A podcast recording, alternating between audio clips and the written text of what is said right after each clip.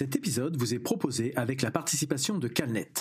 Calnet, c'est un éditeur de logiciels français créé pour répondre aux besoins d'informatisation des systèmes de management de la qualité des entreprises, en termes de gestion documentaire normative et dématérialisation des processus. Je remercie Calnet de soutenir le podcast De l'huile dans les rouages. Bonjour et bienvenue, vous écoutez De l'huile dans les rouages, le podcast de vulgarisation dédié à l'amélioration continue. Je suis Nicolas Frébourg et pour ce 54e numéro, je vais aborder le principe de Pareto, également très souvent appelé loi des 80-20. Bonne écoute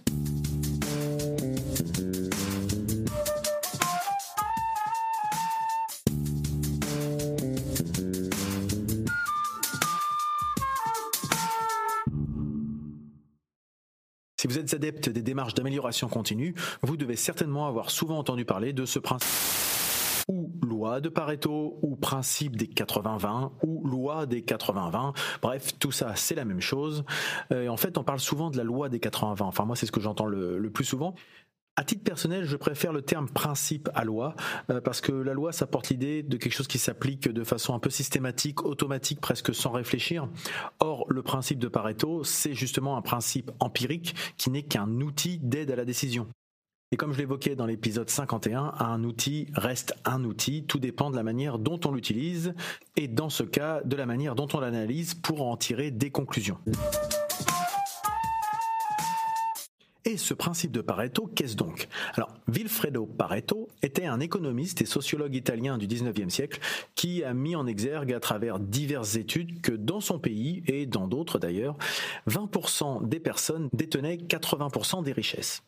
Ceci a été repris dans les années 1940 par un ingénieur, Joseph Dura euh, qui évoque, lui, directement la loi des 80-20 et présente cette loi, ce principe, comme un moyen de faciliter la séparation entre le vital few, c'est-à-dire les 20% à fort impact, et le trivial many, c'est-à-dire les 80% restants, les sujets de moindre importance qu'on résume souvent par 20% des causes sont responsables de 80% des effets, d'où l'appellation 80-20.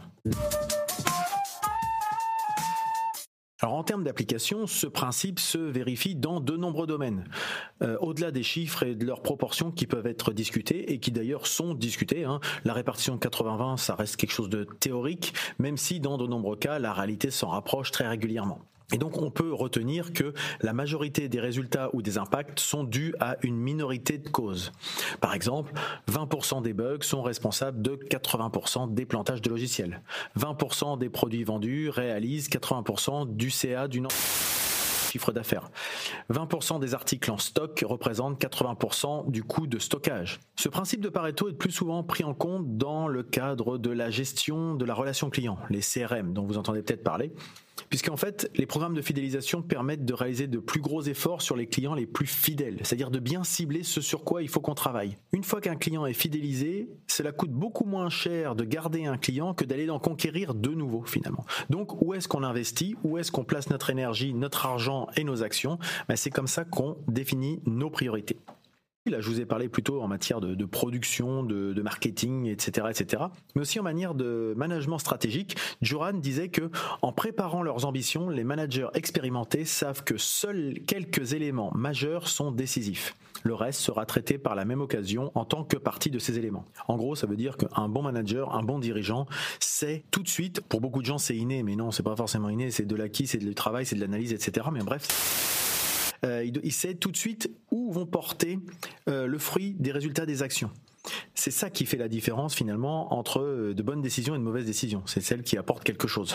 Et donc, si ces chiffres de 80-20 peuvent être discutés, euh, on dit que hum, finalement euh, Pareto avait plutôt identifié 70-30 et que finalement dans les faits ça serait plus 90-10. Bon voilà, on peut ergoter pendant des heures sur ces chiffres et ces proportions.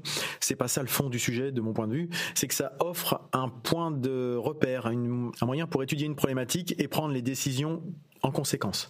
Et ça met en avant l'importance de travailler sur des actions à forte valeur ajoutée. Alors ce que j'évoque depuis tout à l'heure, ça peut rappeler le champ lexical euh, d'une approche très productiviste, mais finalement, ça consiste simplement à dire est-ce que ce qu'on fait est utile ou non, et est-ce que cela apporte de la performance? Et d'une manière générale, y compris dans la vie personnelle, personne n'aime faire des choses qui ne servent à rien. Et si on investit du temps, de l'argent, euh, ce qu'on veut bien, euh, dans pour que ça nous apporte quelque chose d'une manière ou d'une autre.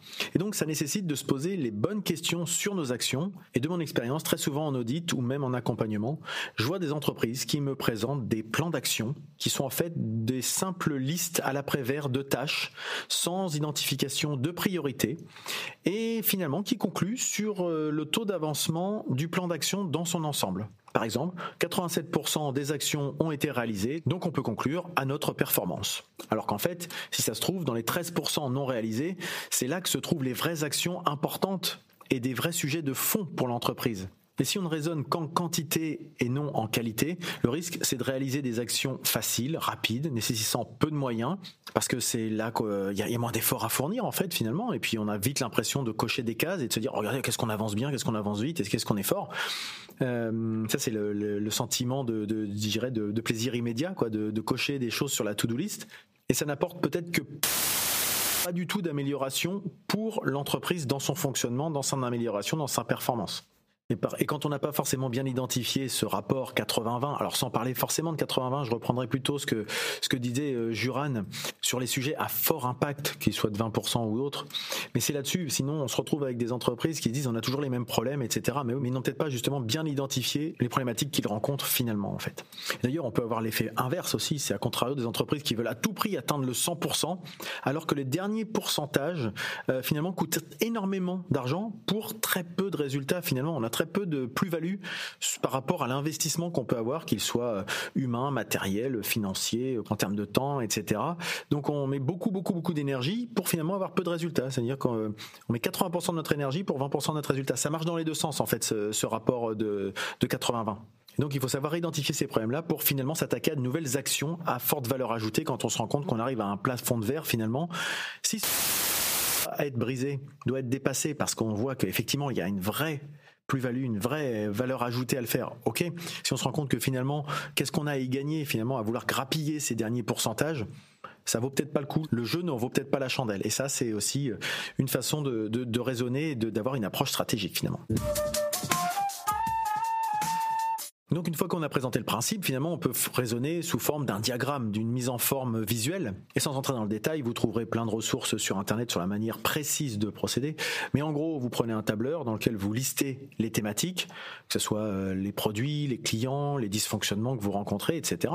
Vous mettez en face de ces sujets les chiffres correspondants, le chiffre d'affaires, les défauts qualités que vous rencontrez, etc., etc.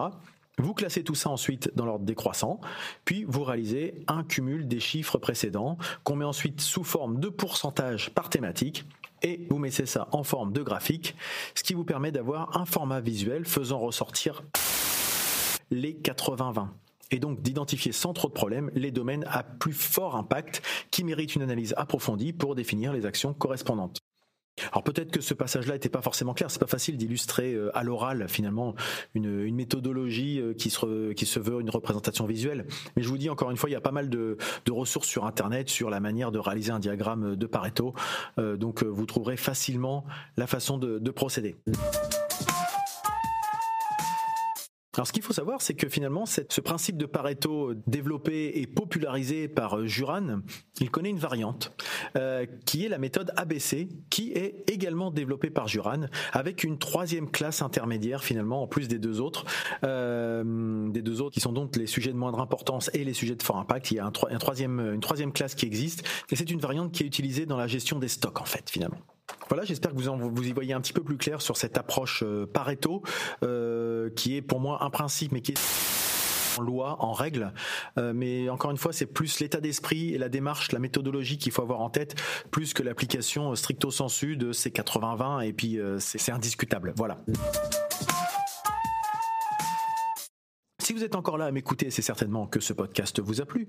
Et s'il vous a plu, n'hésitez pas à en parler autour de vous et à le partager, le bouche à oreille et la recommandation étant les meilleurs moyens de promotion. Vous pouvez me suivre en vous abonnant à ce podcast dans votre application de podcast préférée ou directement sur le site de l'huile dans les rouages.fr sur lequel vous pouvez vous abonner à la newsletter hebdomadaire dédiée à l'amélioration continue. Je suis également sur les réseaux sociaux, Twitter, Facebook, Instagram, LinkedIn, en tapant simplement de l'huile dans les rouages. N'hésitez pas non plus à me répondre ou à me poser des questions, compléter mes propos, voire me contredire sur ces mêmes réseaux sociaux. Vous pouvez également rejoindre le serveur Discord de l'huile dans les rouages dédié à l'amélioration continue. C'est un espace en libre accès accès, une sorte de forum avec divers salons pour publier des contenus, poser des questions, partager des retours d'expérience il ne me reste plus qu'à vous souhaiter de passer une très bonne journée et je vous dis à bientôt.